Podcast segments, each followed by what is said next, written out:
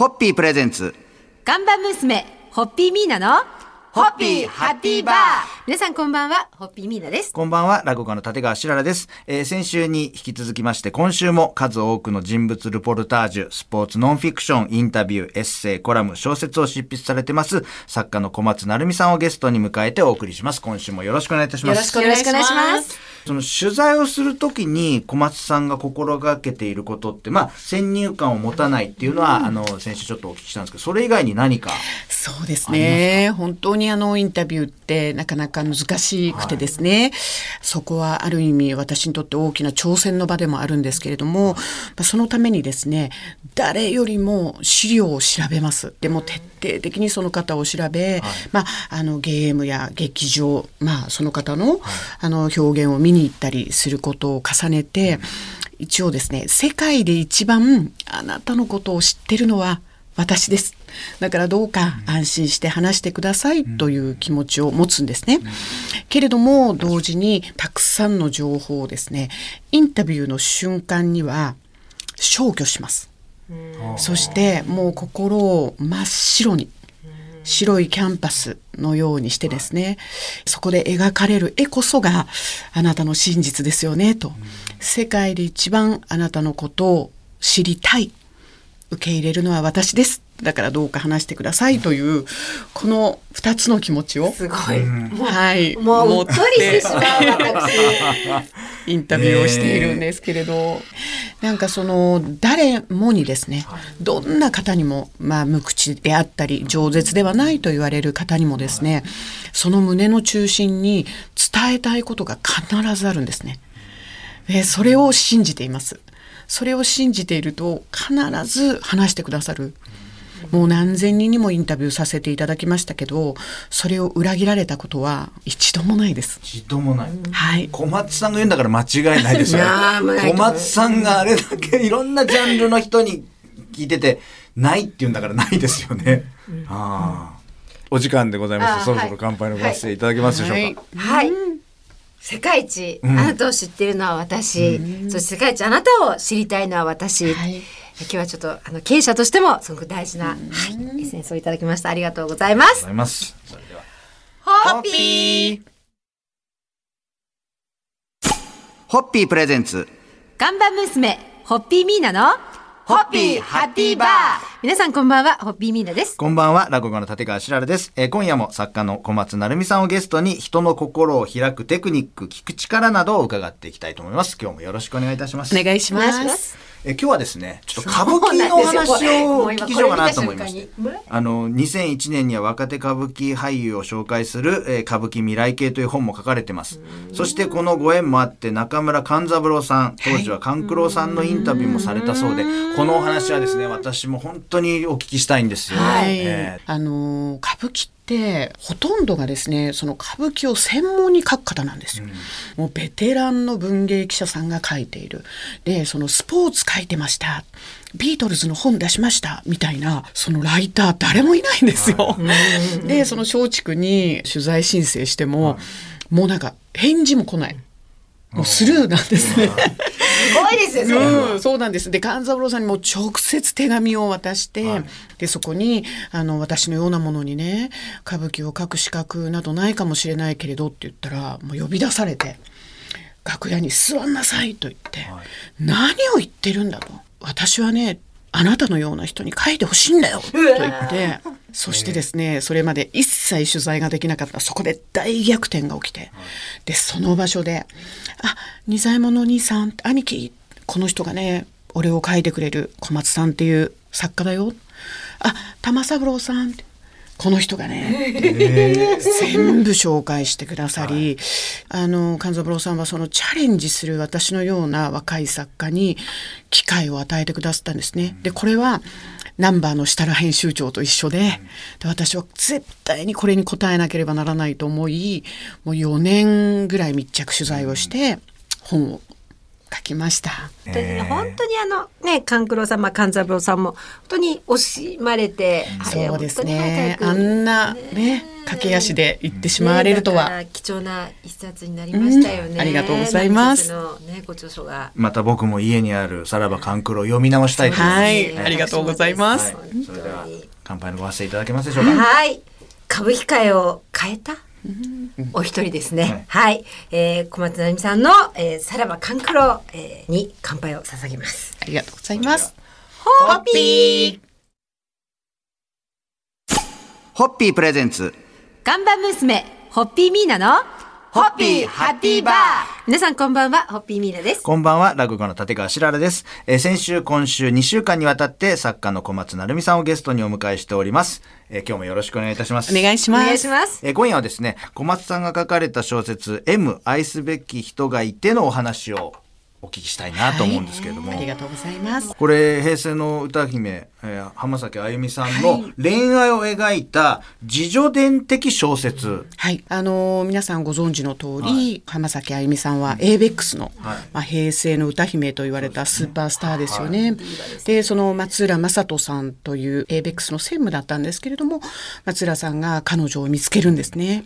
でスターにまあ、育て上げるまででその間実は2人は秘められた恋をしていてけれどスーパースター、まあ、モンスターになってしまった浜崎あゆみをそのファンの方に届けるために別れていくんです。恋を諦めるんですね。うんこれお二人とのご縁っていうのは小松さんは？あこれはですね、はい、ある夜ですねアベマ t v の社長藤田進さんと松浦さん。であゆちゃんがご飯を食べてたんだそうです。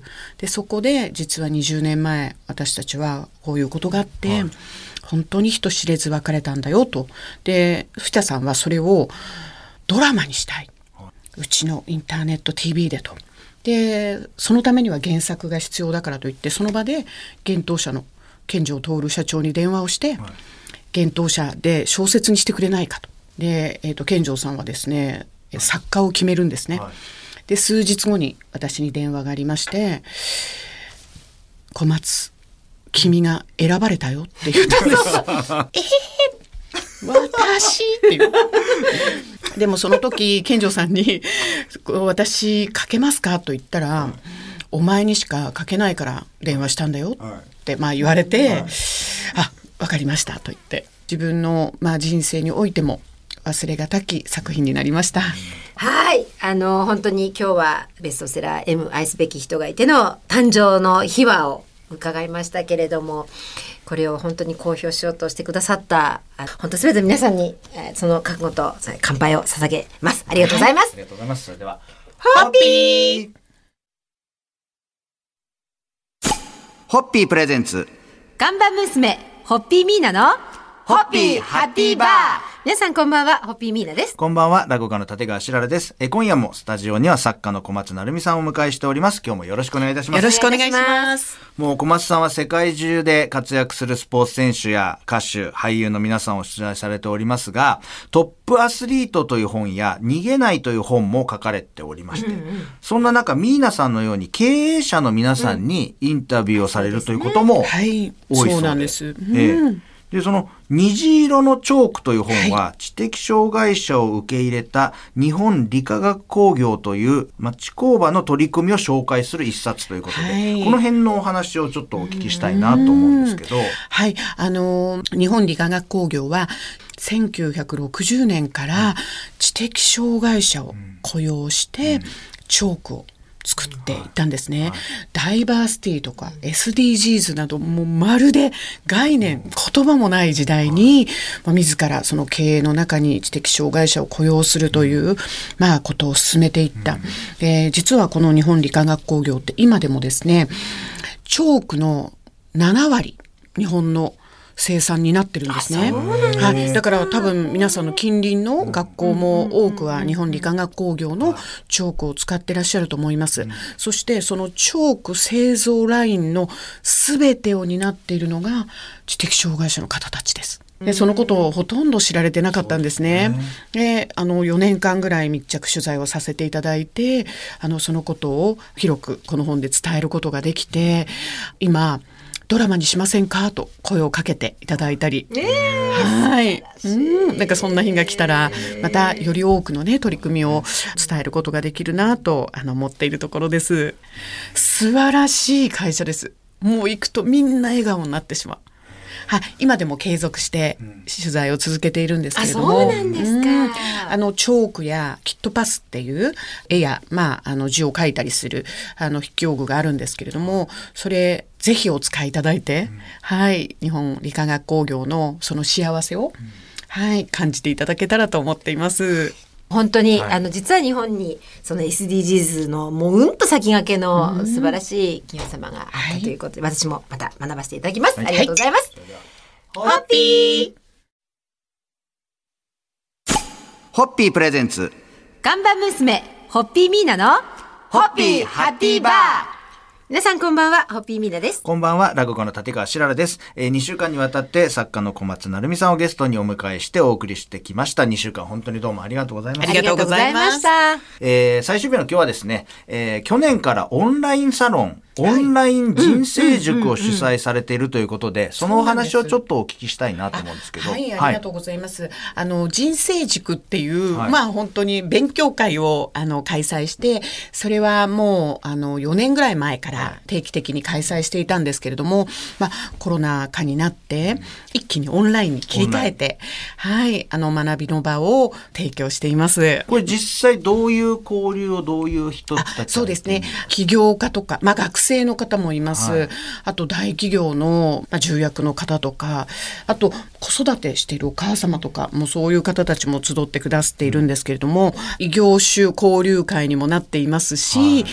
そして、まあ、世の中で注目を集めている事象とか素晴らしいストーリーを、まあ、紹介すると近日中だと「えっと、はやぶさ2」のプロジェクトマネージャーの、はい、津田雄一博士っていう方に来ていただいたり、はい、まあ心の気づきのようなものを得ていただけたらと、うん、はいもうインタビューすることが楽しくて素晴らしい。これからも毎月続けていけたらと思っています。でこれ最終回いつも夢のお話をお聞きしてたんで、ね。ね、ミーナにオンラインサロンに来ていただきたく、ありがとうございます。もう今日出演オファー。ありがとう、もちろん喜んで、もちろんです。喜んで。いや嬉しい。はい、もうね、えオンラインサロンに来ていただき、はい、そしていつかね、ホッピーの歴史のことを書かせていただけるような日が来たら。本当に嬉しいです。小松成美さんにホッピーを書いていただくなんて、はい、光栄の極みですよね。夢夢のお話ですから、これ夢。私が夢を語ってどうするんだ。それからあっという間二週間本当に小松さんありがとうございました。本当にありがとうございます。あの本当にあの小松成美先生のご健康と、そして小松成美先生が書くべき方とか書いてたけど待ってる方々がもう世界中にたくさんいらっしゃると思います。あのどんどんどん書いて書いて書いてもう書いてください。はい、もうそれを本当心から楽しみにしております。ありがとうございます。えー、今後またご一緒できることを心から願って。ハッピー